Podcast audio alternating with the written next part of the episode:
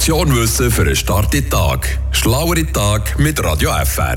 Sonnenbrillen gehören zu der momentanen Jahreszeit, so wie der Laub zum Herbst. Und trotzdem gibt es noch einen weit verbreiteten Mythos, der so aber eigentlich gar nicht stimmt. Dunkle Sonnenbrillengläser sind besser als helle. Klar, die dunklen Gläser sehen cool aus und machen definitiv, dass es einem nicht mehr blendet. Aber genau das ist eben noch eine Gefahr.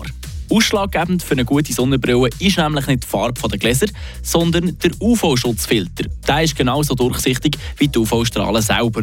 Wenn man sich also das nächste Mal beim Helmut an der Playa lässt, überschnurren, eine Sonnenbrille zu kaufen, ja, dann muss man gut aufpassen.